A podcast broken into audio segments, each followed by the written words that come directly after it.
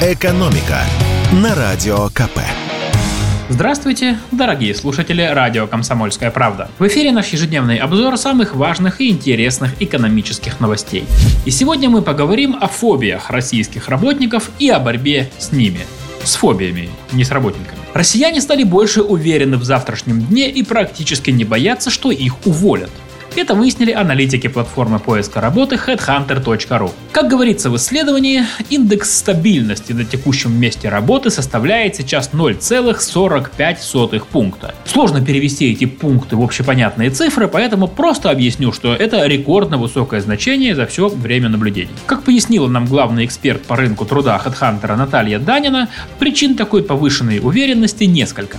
Во-первых, это рекордно низкая безработица в стране, которая с весны находится на уровне примерно в 3%. Люди понимают, что в таких условиях ни о каких серьезных сокращениях, ни локальных, ни массовых, речи быть не может. Во-вторых, люди видят повышение спроса на персонал и рост общего числа открытых вакансий. Например, в начале осени их было на 45% больше, чем год назад. Это знак того, что компаниям требуется все больше людей, и это в дополнение к тем, что уже есть в штате. Наконец, и сами компании в условиях жесткого дефицита кадров пытаются всячески удерживать работников. Зачастую, когда сотрудник сам хочет уйти, компания предлагает ему более выгодные условия работы и более высокую зарплату, если он передумает увольняться. Как показало исследование, меньше других опасаются сокращений представители сферы добычи сырья, науки и образования, транспорта и логистики, производства и строительства. А вот менеджеры высшего звена, маркетологи, юристы, работники сферы искусства и IT, наоборот, больше всего боятся, что их уволят. Да, я не ошибся. Те самые айтишники, которыми еще год-полтора назад чуть ли не все мечтали стать, теперь боятся оказаться на улице. По словам эксперта, основную долю пессимистов среди айтишников составляют начинающие сотрудники, которые совсем недавно освоили свою специальность и пока не могут похвастать большим опытом работы. Для них действительно ситуация на рынке труда непростая. В течение всего прошлого года на рынок вышло достаточно много начинающих айтишников после обучения на различных онлайн-курсах, и это совпало со снижением спроса на них. Однако специалисты более высокого высокого уровня с опытом все еще в цене.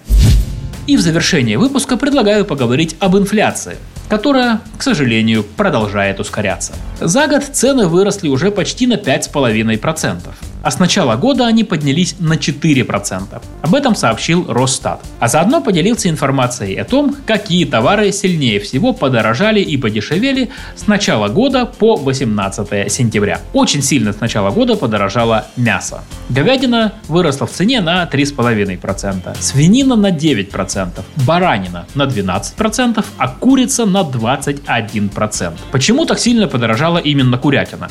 Эксперты называют сразу несколько причин, и падение курса рубля далеко не главное из них. Курятина – это любимое мясо россиян. Почему? Да потому что самое дешевое. Поэтому потребление курятины у нас год за годом растет, а, например, говядины снижается.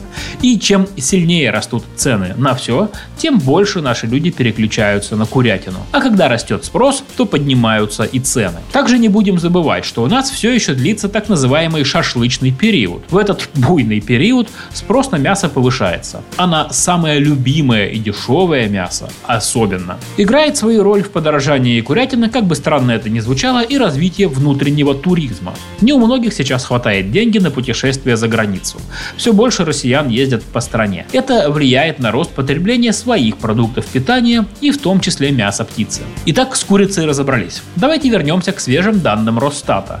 По информации ведомства, сильнее всего с начала года подорожала капуста на 41%, а также яблоки, морковь и бананы. Они выросли в цене более чем на 25%. Но есть и такие вещи, которые с начала года подешевели, причем заметно. Например, стерилизованное молоко и вермишель упали в цене на 4,5%. Подсолнечное масло и мука на 4%, а гречка так и вовсе на 19%.